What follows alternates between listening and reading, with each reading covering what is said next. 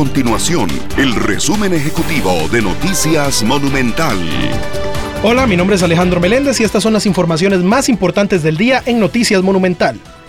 La tasa de desempleo en Costa Rica experimentó una disminución de 0,5% con respecto a la última medición del INEC y se ubica en 9,6%, mientras que hace un mes estaba en 10,1%. Esto indica que 225 mil personas están en búsqueda de trabajo.